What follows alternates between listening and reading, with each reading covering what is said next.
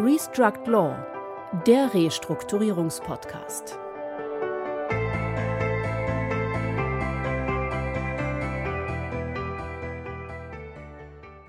Herzlich willkommen, liebe Zuhörerinnen und Zuhörer, zu unserem Podcast Restruct Law, der Restrukturierungspodcast. Mein Name ist Christian Heinze. Und ich bin Heiko Schäfer. Hallo. Die Leitzinsen werden ausreichend lange auf einem ausreichend hohen Niveau liegen müssen. Und die Inflationsrate geht auch im Euroraum nicht in gewünschtem Tempo in Richtung 2%. Dies waren die Worte des Bundesbankpräsidenten Joachim Nagel auf dem Verbandstag der Sparda-Banken in Frankfurt am Main. Zu dem Thema Inflation kommen Herausforderungen wie Fachkräftemangel, demografischer Wandel und ebenfalls sehr aktuell der von fehlender Investitionsbereitschaft gekennzeichnete Immobilienmarkt dazu. Wie gehen neben Unternehmen, vor allem aber Banken, mit der aktuellen Situation um? Gibt es hier Unterschiede zwischen klassischen Banken auf der einen und Investmentbanken auf der anderen Seite? Wie attraktiv ist Deutschland unter den aktuellen Vorzeichen noch für eine Investmentbank? Diese und natürlich wie immer auch weitere Fragen wollen wir mit unserem heutigen Gast, dem Managing Director und Mitglied des Vorstandes der Morgan Stanley Bank AG, Oliver Kehren, diskutieren. Oliver, herzlich willkommen hier bei uns bei Restrike Law. Ja, äh, herzlichen Dank für die Einladung, äh, Christian Heiko. Ähm, ich glaube, ich bin der erste Banker. Danke, dass ihr es mal versucht mit Bankern bei diesem Podcast. Lieber Oliver, sehr gerne machen wir das. Nach dem Studium der Wirtschaftswissenschaften in Passau, Manila und in Schweden hast du 1995 deine Karriere als Trainee in der Finanzabteilung des Technologiekonzerns ABB begonnen. Es folgten Stationen bei JP Morgan und bei der Kreditanstalt für Wiederaufbau. Seit 2004 bist du bei Morgan Stanley in verschiedenen Positionen tätig. Zunächst warst du dort als Head of Distress Credit Analytics für die Länder Deutschland, Österreich und Schweiz verantwortlich. Später hast du für Morgan Stanley in London als Head of Europe, Middle East und Africa den Bereich Credit Analytics geleitet.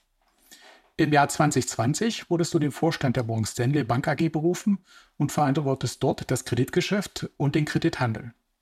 Zugleich bist du Mitglied des Global FID Credit Committee für vorrangige Kreditmöglichkeiten in besonderen Situationen. Du bist darüber hinaus Vorsitzender der Gesellschaft für Restrukturierung TMA Deutschland und Mitglied des Vereins Atlantikbrücke. Wie für jeden unserer Gäste haben wir auch für dich unsere vier berühmten Fragen vorbereitet. Seit wie vielen Jahren arbeiten Sie in der Restrukturierung? Seit mehr als 20 Jahren. Was fasziniert Sie an Ihrer Arbeit? Die Abwechslung und Vielfalt der Aufgaben. Das ist einmal bezüglich der Sektoren, Industrien, äh, in denen ich tätig sein darf, aber auch in den Jurisdiktionen äh, und mit den Instrumentarien, mit denen man arbeiten darf. Auf welchen Erfolg sind Sie besonders stolz? Da muss man ja mal aufpassen, ob man äh, wirklich stolz ist. Ähm, ich denke, was mich ja, stolz macht, weiß ich nicht, aber zumindest erfreut ist, dass äh, ich immer dann herangezogen werde, wenn der Fall besonders komplex und schwierig ist oder wie manche Kollegen sagen, wenn er fast schon aussichtslos erscheint. Welche Entscheidung würden Sie heute anders treffen? Vielleicht äh, hätte ich Jura studieren sollen, weil äh, ganz ehrlich, ich äh, liebäugelte ja immer damit, so Insolvenzverwalter zu werden. Das fand ich irgendwie ganz spannend. Ähm, aber gut, äh, es ist nun anders gekommen und ansonsten gab es über die Jahre auch äh, diverse Anfragen und Angebote, wobei ich aber immer dann zu dem Schluss gekommen bin, ob das oder die Frage mir gestellt habe, dass äh, Gas always greener on the other side ist. Da mache ich mal ein Fragezeichen hinter.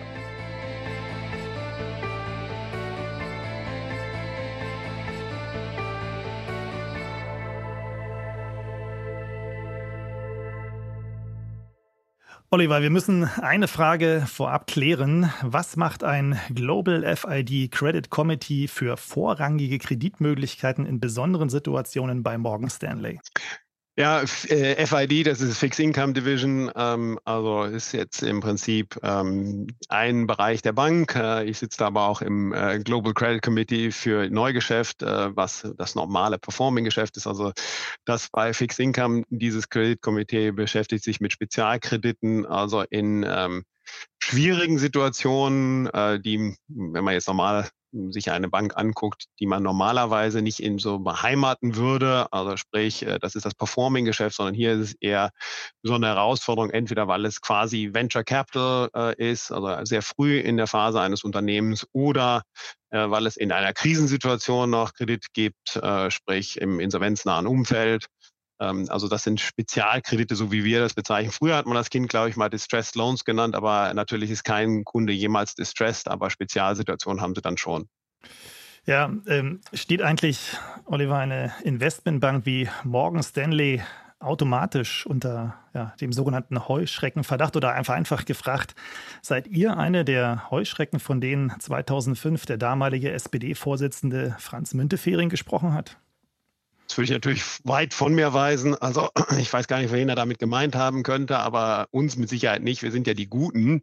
Also äh, nein, Jokes aside, ich glaube, ähm, ist natürlich klar, wen er damals meinte.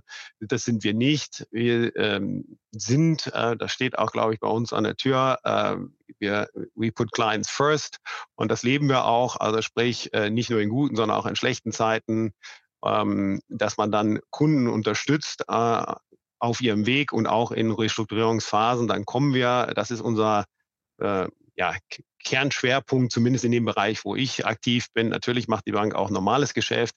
Ähm, also Plain Vanilla würde ich jetzt sagen, ein ganz einfaches mit gu guten Kunden in gutem Fahrwasser, in ja, schön Wettersituationen. Und wir machen das eben, wenn die See etwas rauer wird, äh, und die, die äh, Rahmenbedingungen sich vielleicht auch geändert haben und es alles etwas schwieriger wird und man nicht mehr ganz so normal mit den normalen Tools auch agieren kann, dann kommen wir.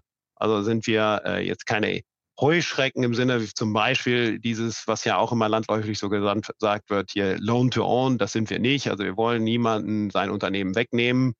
Nichts liegt uns ferner und jeder, der sich mit Bilanzen auskennt, der weiß auch, Equity auf einer Bankbilanz ist besonders teuer. Das kann also auch wirtschaftlich gar nicht in unserem Sinne sein, äh, dass wir jemanden sein Unternehmen wegnehmen wollen. Vielmehr wollen wir äh, helfen, unterstützen, wo wir können. Manchmal klappt es, manchmal klappt es eben nicht. Man, man, kann man auch nicht unterstützen.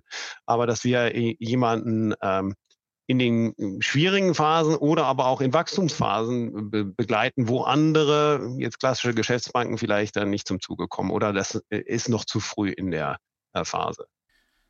Das führt uns gleich so ein bisschen nochmal äh, zum Thema, was unterscheidet euch eigentlich ähm, mal, von der klassischen Sparkasse oder Volksbank oder auch vielleicht in Teilen von der typischen Geschäftsbank? Da seid ihr ja schon als Investmentbank und Wertpapierhandelsunternehmen mit 80.000 Beschäftigten weltweit, 41 Länder, wo ihr Büros habt, doch schon mal etwas anders aufgestellt. Was ist da nochmal so der Unterschied? Ja gut, also du hast ja schon gesagt, letztendlich die Größe, wir sind, glaube ich, etwas größer als die äh, normale Sparkasse oder Volksbank, ähm, zumindest die, die mir bekannt sind. Zum anderen ist unsere Bilanz auch etwas größer als die äh, gemeine äh, Volksbank und Sparkasse oder Geschäftsbank, wobei wir nicht unbedingt immer nur mit Bilanz äh, ja hier nach vorne gehen wollen und vorne preschen wollen, sondern wir, glaube ich, auch mit den 80.000 Kollegen, vielleicht sind es auch ein paar mehr, äh, dass wir einfach Ideen kreieren, die doch vielleicht ein bisschen anders sind, die nicht äh, Standardlösungen hervorbringen, sondern auch äh, Customize, wie man so schön sagt, äh, Lösungen für Kunden, für deren Herausforderungen bereitstellen, die jetzt nicht im normalen Bauchkastenladen einer Geschäftsbank sind. Einmal ist es die Größe, dann ist es die Internationalität, dass man also weltweit das Geschäft betreiben kann. Das ist ja klassischerweise auch nicht ähm, wenn ich jetzt wieder dein Beispiel die Sparkasse und Volksbank nehme, das können die nicht. Selbst über ihre äh, ja, Landesbanken ist das nur beschränkt möglich. Also da haben wir sicherlich einen Vorteil. Wir können global das Geschäft betreiben. Wir können global Kunden begleiten äh, und da auch für die Herausforderungen, die sie in bestimmten Ländern vielleicht haben oder in bestimmten Situationen ihrer Wachstumsphase oder ihrer unternehmerischen Tätigkeit haben, können wir entsprechende Lösungen anbieten. Und es ist nicht der One Size Fits All, äh, sondern die Customized Solution für den jeweiligen Kunden. Vielleicht nochmal so ein bisschen zur Einordnung für unsere Zuhörer. Ähm, so, wo ist so die Untergrenze, wo ihr euch engagiert? Nach oben wahrscheinlich weit offen dann auch über Konsortien gegebenenfalls, aber wo ist so die Untergrenze? Ja gut, da muss man jetzt ein bisschen unterscheiden. Also welche ähm, äh, welche Bereiche wir der Bank ähm, betrachten. Also wenn ich jetzt sage M&A-Geschäft, also da lohnt es sich sicherlich nicht für kleine Transaktionen eine Bank wie die unsere zu beauftragen. Das liegt einfach schon an den Fee-Strukturen, die einfach ganz anders sind. Das macht einfach eher Sinn bei großen Transaktionen. Also von daher beim M&A-Bereich würde ich sagen, ist eher Größe äh, entscheidend, genauso bei IPOs. Das macht auch wenig Sinn, ein IPO zu machen für jetzt äh, eher kleine Unternehmen. Wenn ich jetzt aber mal auf unseren Bereich gucke, ähm, die Spezialkreditsituation zum Beispiel, da investieren wir schon äh, oder geben Kredite äh, im Bereich von 10 plus Millionen, äh, wenn ich das jetzt mal über den Daumen sehe. Genauso aber im Handelsbereich. Wir handeln natürlich auch viel, viel kleinere Transaktions- oder Ticket-Sizes. Also sprich, wenn ein Kreditgeber aus seinem Engagement heraus möchte und das im Sekundärmarkt handelt, äh, dann geht das ja schon auch bei 500.000, eine Million los. Äh, und das machen wir natürlich auch. Das ist aber dann klassisches Handelsgeschäft. Wir haben ja im letzten Podcast genau das Thema Anleihen beleuchtet. Das heißt, ihr seid so solche eine Bank, äh, die man möglicherweise anspricht oder die sich auch sehr mal am Markt umhört. Was sind möglicherweise jetzt da gerade Gelegenheiten, wo man vielleicht auch günstig gut einsteigen kann mit einem gewissen äh, Wachstumspotenzial, was auch immer dann da auch so dahinter steht. Aber das ist das, wo wir dann hören, in London wird äh, das eine oder andere gehandelt zum Beispiel. Aber auch nicht nur ja. dort. Also nicht, genau, also ich würde sagen, es ist nicht nur dort. Äh, ja. Anleihen genauso wie Kredite äh, jeder Art werden äh, im, mittlerweile im Sekundärmarkt gehandelt. Also das gilt auch für den ganzen normalen klassischen Bankkredit. Äh, steht auch bei den meisten Sachen drin. Also selbst wenn man, äh, wenn du, ich, wir ähm, Hauskredit aufnehmen, dann steht irgendwo im Kleingedruckten, dass die Bank das Recht hat, diesen Kredit auch zu syndizieren. Äh, und genau das sind dann die Transaktionen, die man auch im äh, Sekundärmarkt sieht. Oliver, die Hyperinflation von 1923 in der Weimarer Republik, ja, die ist jetzt 100 Jahre her. Und 95 Jahre ist es her, als die Welt von der Weltwirtschaftskrise erfasst worden ist. Wenn auch keine Hyperinflation wie damals, so sehen wir heute dennoch einen exorbitanten Zinsanstieg innerhalb kürzester Zeit, um die Inflation zu bekämpfen. Was bedeutet dies für eine Investmentbank wie Morgan Stanley? Ja, gut. Also jetzt ist ähm, da sicherlich ein Unterschied. Inflation, Zinssteigerung. Äh, wenn man jetzt die letzten Wochen mal in die Presse schaut, dann wird ja immer über Banken gesprochen, dass die Banken äh, von steigenden Zinsen profitieren. Das ist sicherlich auch so in einem Niedrigzinsumfeld, wie das die letzten Jahre hatten, ähm, ist äh, Net Interest Margin sicherlich äh, nicht so ganz so auskömmlich. Das ist aber klassischerweise nicht das Geschäft von Investmentbanken und deshalb profitieren die da nicht so davon. Da ist es eher so, dass äh, M&A-Transaktionen und IPOs das ist ja das klassische Brot- und Buttergeschäft äh, oder auch Wertpapiergeschäft äh, ist das klassische äh, Brot- und Buttergeschäft einer Investmentbank. Das leidet dann in solchen Phasen erstmal. Ähm, ich glaube, das ist jetzt eine Verallgemeinerung, aber das kann man durchaus so sagen und konstatieren. Äh, und wenn man sich den Markt anguckt, dann, ähm, wenn man dieses Jahr vergleicht mit letztem Jahr, dann sind M&A-Transaktionen um 30 Prozent niedriger als im Vorjahr. Äh, das kommt nicht von ungefähr, das kommt einfach auch daher, oder ist dadurch getrieben, dass äh, mit steigenden Zinsen Investoren erstmal etwas zurückhaltender sind, für neue Investitionen, äh, weil diese natürlich teurer werden äh, oder die Kredite, die man braucht, um in einer M&A-Transaktion dann das Asset zu kaufen, werden teurer. Auf der anderen Seite ähm, die Verkäufer aber auch äh, erstmal wieder neu ihren, den Preis finden müssen, ähm, also da, wo sie verkaufen wollen äh, können sie vielleicht das Asset momentan nicht verkaufen, weil der Käufer nicht mehr so viel Geld auf den Tisch legt durch gestiegene Kosten. Also insofern, das Geschäft leidet, also im Investmentbank in dem Bereich, das klassische Investmentbanking-Geschäft, äh, leidet da. Das ist einfach weniger Aktionismus. Auf der anderen Seite das Fixed-Income-Geschäft, also im, gerade im Anleihemarkt, ähm, äh, das profitiert ein Stück weit davon, weil äh, natürlich dann äh, ein bisschen die Portfolien auch bei den Kunden, also Pensionskassenversicherungen und so weiter, umgeschichtet werden aus vermeintlich, Inflation hat ja dann auch in bestimmten Sektoren bestimmte Auswirkungen. Also man geht aus vermeintlich krisenanfälligen Sektoren raus in die vermeintlich sicheren. Das ist für jeden, also wenn man mit fünf Kunden redet, kriegt man, glaube ich, sechs Meinungen, was ein sicherer Sektor ist. Also äh, das ist aber jedem freigestellt. Ähm, und von daher ist auf der Handelsaktivität oder Handelsseite mehr Aktivität zu verbuchen. das ist dann wieder positiv.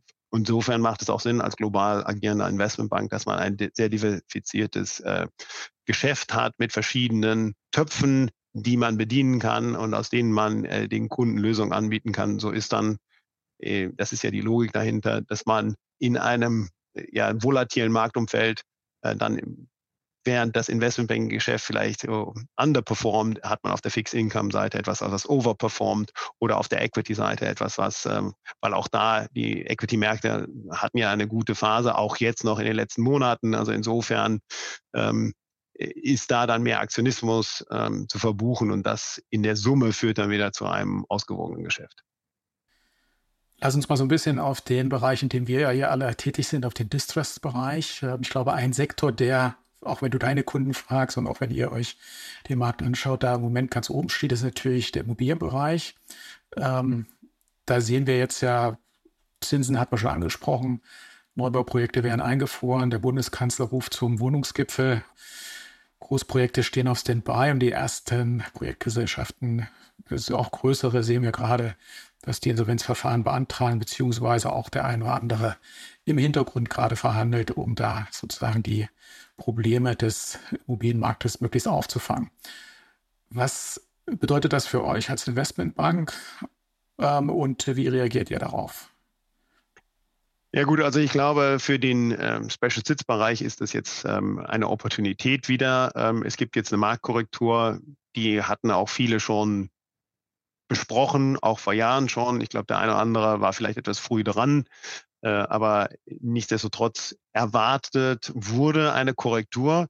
Dass diese Korrektur jetzt so plötzlich oder sehr zügig kam, das war, glaube ich, unerwartet. Ähm, das ist, wie gesagt, eine Kombination aus äh, Zinserhöhungen, die relativ stark in kurzer Zeit stattgefunden haben und äh, der vorausgehenden Inflation. Deshalb kam es ja zu diesen Zinsschritten. Ähm, beides zusammen hat unterschiedliche Auswirkungen, aber alle sind negativ für den Bausektor. Und was das jetzt heißt, letztendlich, es kommt jetzt zum Repricing. Äh, also sprich, die Immobilien sind da, die gibt's ja ähm, und die haben auch einen Wert, nur ist dieser Wert wahrscheinlich deutlich niedriger, als er noch vor zwölf Monaten war. Und dieses Repricing führt dann halt zu äh, ja, Stress äh, bei oder also es führt zu Opportunitäten auf der Investorenseite, weil jetzt endlich ähm, für manche, die immer schon gedacht haben, diese Immobilien sind zu hoch bepreist, jetzt können wir sie endlich zu einem Preis erwerben, wo es realistisch ist. Ja, die kommen jetzt zum Zuge oder haben jetzt eine Chance. Auf der anderen Seite haben wir aber die, ähm, die auf den Immobilien sitzen, die jetzt gar nicht verkaufen können, weil sie einfach einen riesen Verlust hinnehmen würden. Also den wollen sie nicht realisieren. Äh, also gibt es momentan einen riesen Gap zwischen äh, den Verkäufern und den Käufern. Dann haben wir das, was du auch gerade besprochen hattest, Christian, die ähm, Entwickler, Projektentwickler, das war ja in der Vergangenheit, also ein gutes Geschäft, die haben auch alle gut verdient.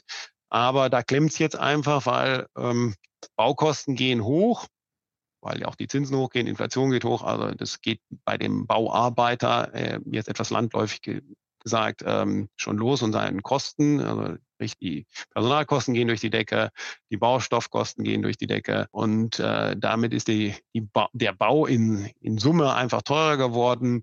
Gleichzeitig sind die Finanzierungskosten, die anziehen. Das heißt, auf der Abnehmerseite, die Käufer von Immobilien müssen jetzt mehr für die Zinsen bezahlen, als sie das noch vor 12, 18 Monaten getan haben. Damit wird es äh, teurer, beziehungsweise für manche sogar unattraktiv oder äh, wenn ich jetzt an Retail-Kunden denke, die irgendwie Eigentumswohnungen kaufen wollten, jetzt können sie sich das vielleicht gar nicht mehr leisten. Also auch da gibt's jetzt Druck. Und ähm, wenn man diese Projektentwickler sieht, zum Beispiel, ja, da gab es ja das Problem, ähm, mit den äh, Baukosten, die durch die Decke gegangen sind, ähm, ist jetzt das Geld bei einigen ausgegangen. Deshalb mussten sie Insolvenz anmelden und jetzt muss man ganz zügig Lösungen finden, wie man denn manche von diesen Projekten dann noch zu Ende bauen kann. Eine Baustelle, auf der die Bauarbeiter das Projekt verlassen, ist ganz schlecht. Dann haben wir Bauruinen und die wieder äh, zu reaktivieren. Das wird sehr teuer, wenn es nicht sogar fast unmöglich ist. Außerdem haben wir das Thema dann, das ist dann die Folge, da freuen sich die Juristen immer über Gewährleistungen.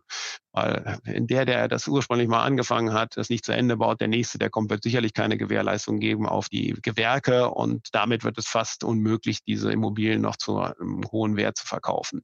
Aber lange Rede, kurzer Sinn. Also hier gibt es verschiedene Ansatzpunkte momentan. Also einmal bei den Projektentwicklern, man muss jetzt schnell Geld finden, um die Projekte zu Ende zu bauen.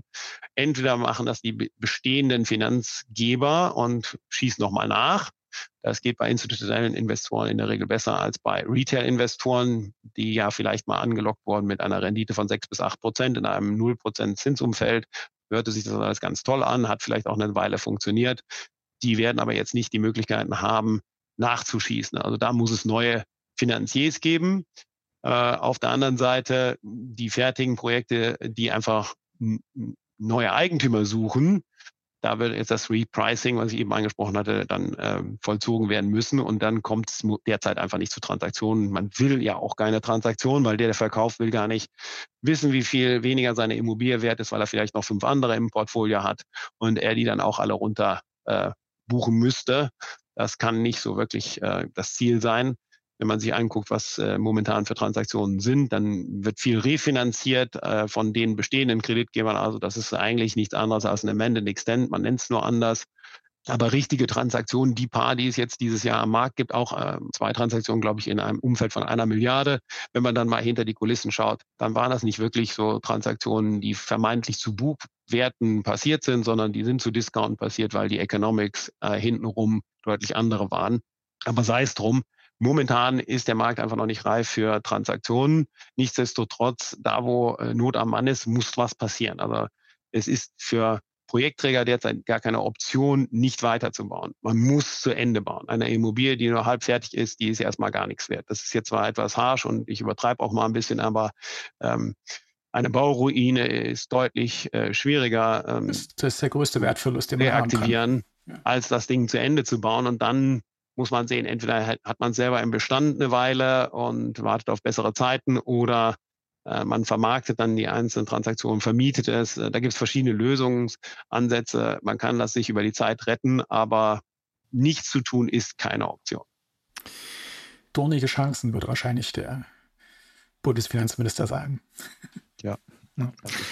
Oliver, die amerikanische Regierung unter Joe Biden hat mit dem Inflation Reduction Act ein Konjunkturprogramm mit einem, ja man kann schon sagen, gewaltigen Schwerpunkt auf Investitionen in den Klimaschutz initiiert. Die Rede ist hier von 370 Milliarden US-Dollar. Ist das auch ein deutliches Zeichen dafür, dass der Klimawandel auch im Investmentbanking angekommen ist? Ich glaube, der Klimawandel bzw. die Auswirkungen, die kennen wir jetzt schon ein bisschen länger. Ähm, die Opportunitäten, die sich damit ergeben, die sind auch schon länger bekannt, sind auch schon länger im, nicht nur im Investmentbanking, sondern auch in anderen, im Finanzsektor, würde ich sagen, angekommen. Sprich, ähm, also das ist eine Opportunität. Es gibt Investoren, die das äh, durchaus sehr ernst nehmen und ihr Portfolio auch daraufhin abgestellt haben, dass äh, man nennt das ja klassischerweise ESG-konform Portfolien zu ähm, generieren oder das zumindest so aufzustellen, dass es ESG-Kriterien erfüllt. Die EZB ist hier sicherlich ein Vorreiter, also da muss man nicht die Amerikaner äh, rannehmen mit ihrem äh, Reduction Act, sondern hier ist die EZB, glaube ich, ganz weit vorne, die das sich auch auf die Fahnen geschrieben haben, ESG bei der Kreditvergabe als ein wesentliches Kriterium heranzuziehen. Also sprich, alle Banken in Europa müssen das äh, nachhalten, wo sie ESG-Kredite geben. Äh, das also da wird der Schwerpunkt mehr auf dem E gesetzt momentan als auf dem S und dem G. Aber nichtsdestotrotz, ich glaube, wir in Europa sind da Vorreiter, was das angeht. Ähm, und insofern ist das in der Finanzindustrie schon länger angekommen und es wird sich sicherlich verstärken über die Zeit.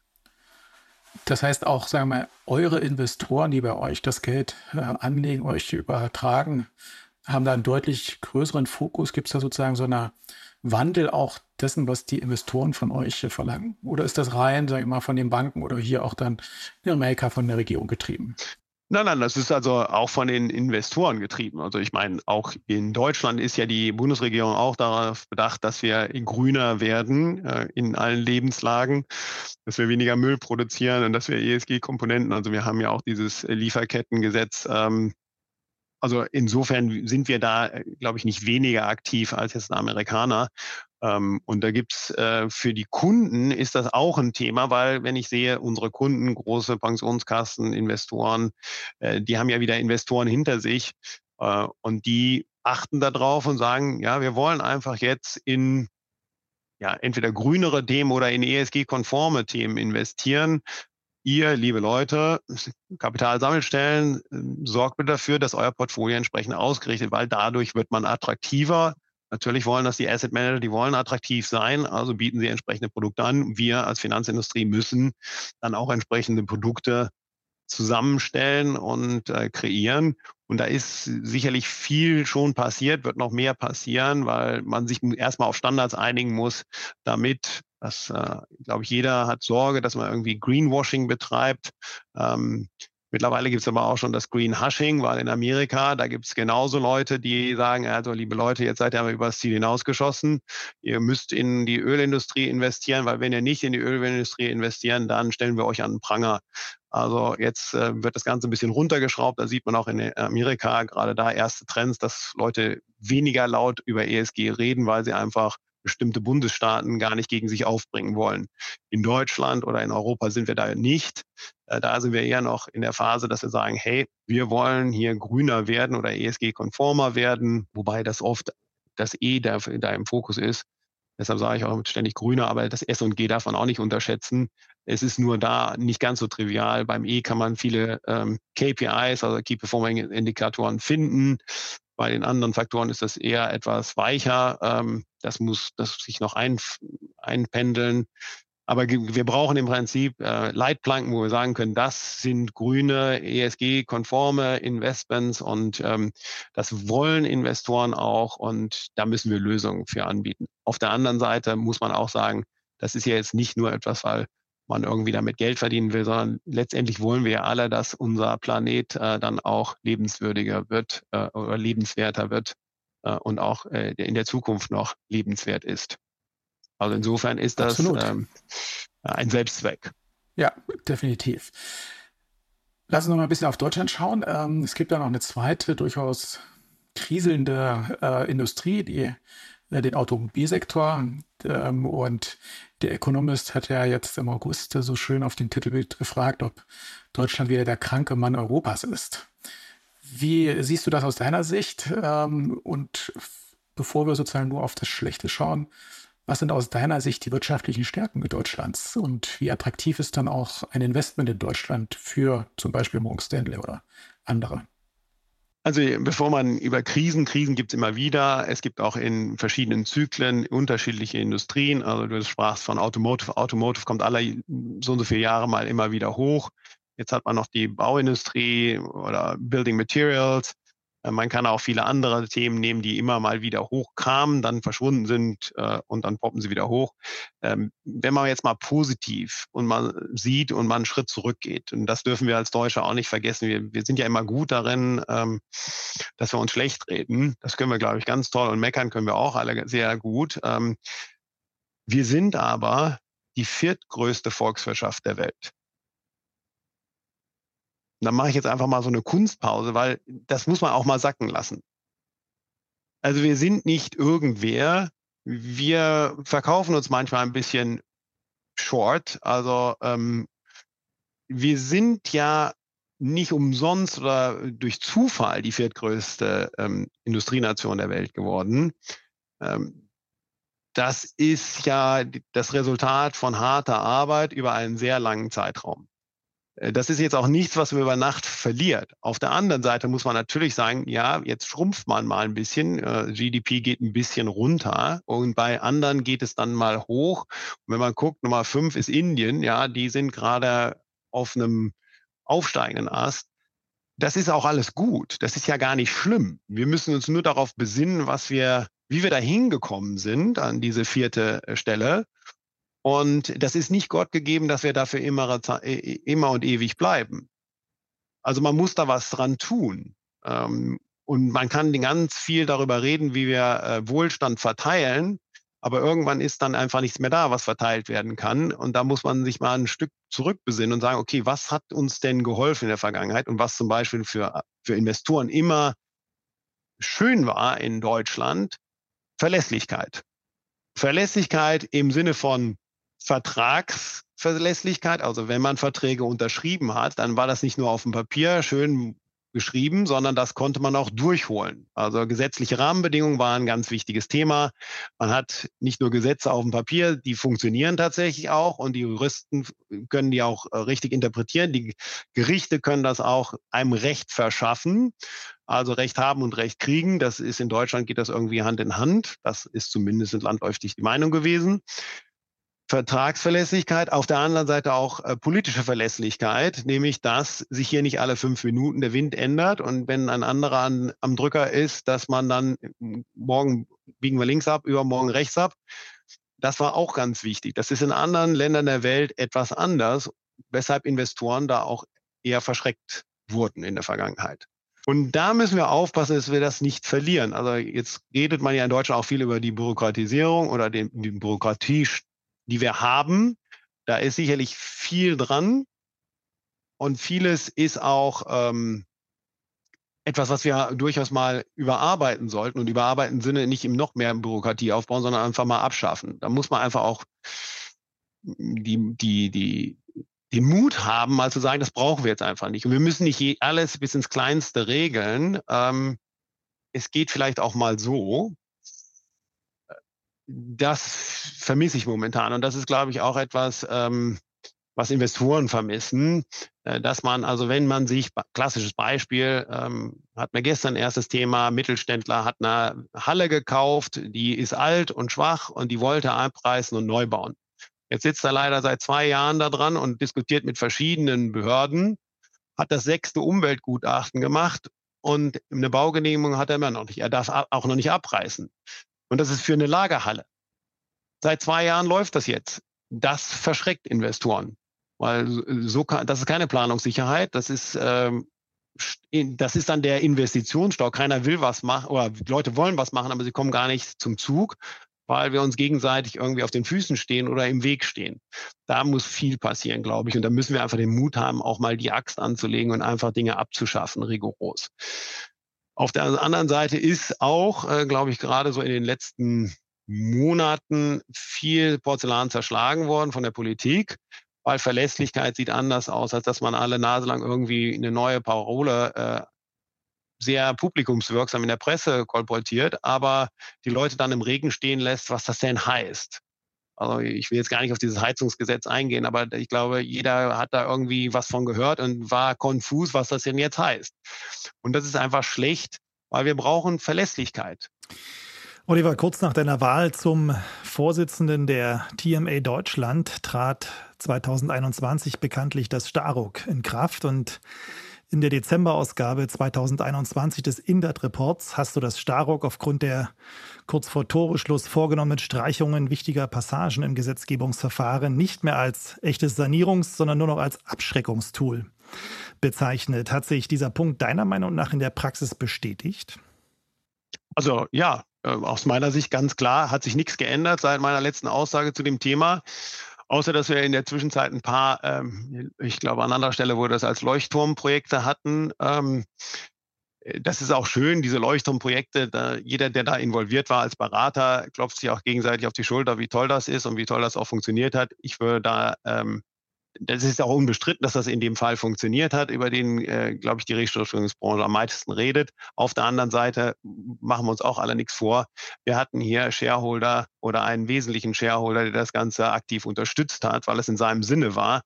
Von daher stellte sich hier nicht so sehr die Frage, ob das Management, wenn es das den, den Starruckweg bestreitet, am Ende damit äh, Gefahr läuft, dass es dann ähm, von den äh, Aktionären in diesem Falle verklagt wird auf Schadenersatz. Ähm, das ist ja das große Thema, dieses Shift of Fiduciary Duty, ähm, was in aller, äh, in aller Munde ist. Ich weiß, äh, in euren Podcasts, äh, in einigen der vorhergehenden Sendungen wurde das Thema auch schon mal besprochen, auch kontrovers besprochen. Ich schlage mich da aber auf die Seite. Das war ein Fehler, das war im Referentenentwurf gut geregelt. Da muss man auch mal, muss ja auch give credit where it's due. Also das hat das BMJ hier sehr gut gemacht. Die handelnden Personen da ganz toll. Wir haben als TMA unser Feedback gegeben im, im Vorfeld. Ich glaube, wir waren uns alle einig mit äh, allen anderen Restrukturierungsexperten im Markt, dass das ein guter Referentenentwurf war. Er hätte so durchgehen sollen. Ist er jetzt nicht. Ähm, Nichtsdestotrotz geben wir nicht auf, dass wir es jetzt in der EU-Harmonisierung des Insolvenzrechts dann vielleicht doch nochmal ähm, ändern können. Weiß, äh, müssen wir sehen. Aber das, äh, das Staruk als Ursprungsfassung war gut, ist leider verschlechtert worden. Vielleicht haben wir nochmal die Chance, das zu ändern. Äh, wir geben jedenfalls nicht auf. Du brauchst uns ja gleich die Brücke. Äh, die TMA, der Vorsitzende, ja du bist hier in Deutschland, engagiert sich nach wie vor auch dafür und hat ja auch gerade eine Stellungnahme nochmal mit einem ganz konkreten Änderungsvorschlag unterbreitet. Der ist auch ins BMJ gegangen ähm, und auch öffentlich bekannt, kann man nachlesen auf der Homepage. Und du hast das mit folgenden Worten kommentiert. Wenn man die Überschuldung als Insolvenzantragsgrund schon zumindest momentan nicht abschaffen kann, dann wenigstens reformieren. Ganz im Sinne steht der Tropfen und so weiter. Ist das jetzt die Taktik? Also ja, ich ähm, bin da, glaube ich, äh, schon öfter zitiert worden. Also meiner Meinung nach kann man diesen Überschuldungstatbestand als Insolvenzgrund abschaffen. Hätte man schon vor Jahren abschaffen können. Wir sind eines der wenigen Länder in Europa, ich glaube, wir sind eins von dreien, äh, die das überhaupt als äh, Insolvenzgrund haben. Das ist jetzt etwas platt gesagt, also völliger Quatsch. Also bevor wir uns ewig Zeit darum bemühen, rauszufinden, ob der jetzt die Überschuldung eingetreten ist oder nicht. Und da wird viel Hirnschmalz eingesetzt. Es wird auch viel Geld ausgegeben, weil Management damit immer ähm, so ein bisschen ja nervös angestachelt werden kann von diversen Beratern und man das, sich wieder Beratung einkaufen muss, um das jederzeit und immer äh, nachzuhalten. Ich glaube, das ist vergebene Liebesmühe. Am Ende des Tages, die meisten Insolvenzen werden sowieso wegen Illiquidität angemeldet, also ähm, weil das Geld einfach ausläuft dann sollten wir auch so ehrlich sein und sagen, komm, bevor wir uns mit Themen beschäftigen, und da sind, das ist ja auch das so ein bisschen, wir in Deutschland lieben halt alles zu reglementieren und verbringen dann viel Zeit auf Nebenkriegsschauplätzen, aber vergessen darüber das eigentlich Wesentliche. Und hier sollte das Wesentliche sein, dass wir die Liquidität äh, in den Vordergrund stellen. Und wenn keiner, das Geld weg ist, dann ist halt Schluss. Das ist dann einfach so. Ich glaube, das ist auch unbestritten. Das ist auch international unbestritten. Aber mit der Überschuldung und dann sich sehr viele Klimmzüge zu überlegen, wie man doch noch einen Berater findet, der einem erzählt, dass das äh, momentan noch nicht der Fall ist und man weitermachen kann, dann denke ich, Mensch, also da stelle ich einen anderen Berater ein, der sagt es mir anders. Das ist ein Feigenblatt, damit, wenn es nachher schiefgegangen ist, man vor dem äh, äh, ja, Insolvenzverwalter und äh, den Gerichten dann irgendwie noch bestehen kann. Ich glaube, man sollte lieber dann die, äh, die Arbeit äh, und den Fokus darauf setzen, dass man die Liquidität hier in den Vordergrund stellt. Du hast ja eben schon den Mut zur Veränderung äh, vorangestellt, sozusagen, den brauchen wir in Deutschland. Das heißt hier auch sozusagen Mut zur Veränderung weg mit dem Überschuldungsbegriff, beziehungsweise jetzt hier der Vorschlag der TMA, sozusagen Fortentwicklung zu einem, ich sag mal, Marker für den Shift of Duties. Ja, also jetzt haben wir ja so, jetzt haben wir mal einen Vorschlag gemacht, weil es ist momentan, das muss man einfach leider äh, akzeptieren, findet sich keine Mehrheit ähm, oder der politische Wille ist nicht da, diesen äh, Überschuldungsbegriff abzuschaffen. Okay, wenn wir das jetzt nicht abschaffen kann, dann reformieren. Das war meine Aussage. Auch und vor dem Hintergrund muss man das auch sehen. Dann müssen wir halt jetzt das ein bisschen aufweichen. Vielleicht schafft man das über die Zeit dann äh, endlich abzuschaffen. Ich wäre durchaus ein Vertreter der Gruppe, die sagt, lasst uns heute abschaffen. Je früher, desto besser. Geht aber nicht, muss man dann auch akzeptieren. Das war auch schon, ähm, als wir damals beim ESUG schon vor ewigen Jahren äh, das da sehr aktiv waren, äh, da war auch ein Wunsch, äh, den habe ich auch beim BMJ ähm, sehr lautstark vertreten, dass wir sagen, Mensch, wir regeln alles in Deutschland. Also man kann keinen Klodeckel kaufen, der nicht irgendeine DIN-Norm erfüllt und der muss dann von einem Handwerker, der einen Meisterbrief hat, auf den Klotopf gesetzt werden. Also jetzt mal etwas überspitzt. Aber wenn ich in die Insolvenz gehe, dann kann ich an einem Amtsgericht landen. Die machen das vielleicht alle Jubeljahre mal oder jemand, der sonst sich nur um Familienrecht kümmert, der wird jetzt mit der größten Insolvenz Deutschlands, nur weil es gerade in seinem Amtsgericht liegt, äh, überfordert.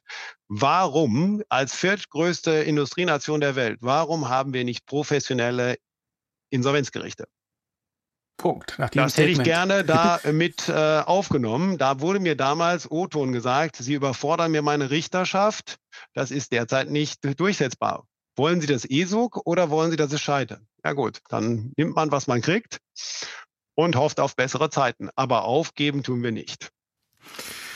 Ja, und äh, somit sind wir leider schon wieder am Ende unserer aktuellen Podcast-Folge angekommen, in der es um die Perspektiven eines Investmentbankers auf die Themen Zinsen, Inflation und andere Herausforderungen ging. Oliver, wir sagen vielen Dank für diesen persönlichen Einblick und das tolle Gespräch. Ganz herzlichen Dank, dass ich da sein durfte, so als erster Bank. Ich habe hoffentlich nicht die anderen Banker verschreckt und vielleicht gibt es noch mal einen aus der Zunft, der sich auch zu Wort meldet. Das denken wir. Ja, liebe Zuhörerinnen und Zuhörer, wie immer freuen wir uns über Ihre Fragen, Anregungen, Kritik und auch Lob. Sie können uns über LinkedIn und im Internet unter www.restruct.law oder per E-Mail unter podcast.restruct.law erreichen. Wir sagen Danke fürs Zuhören und wünschen allen Zuhörerinnen und Zuhörern noch einen wunderbaren Spätsommer. Wir freuen uns auf Ihr nächstes Mal und wünschen bis dahin viel Spaß beim Sanieren. Tschüss und bis bald. Restruct Law, der Restrukturierungspodcast von Dr. Christian Heinze und Heiko Schäfer.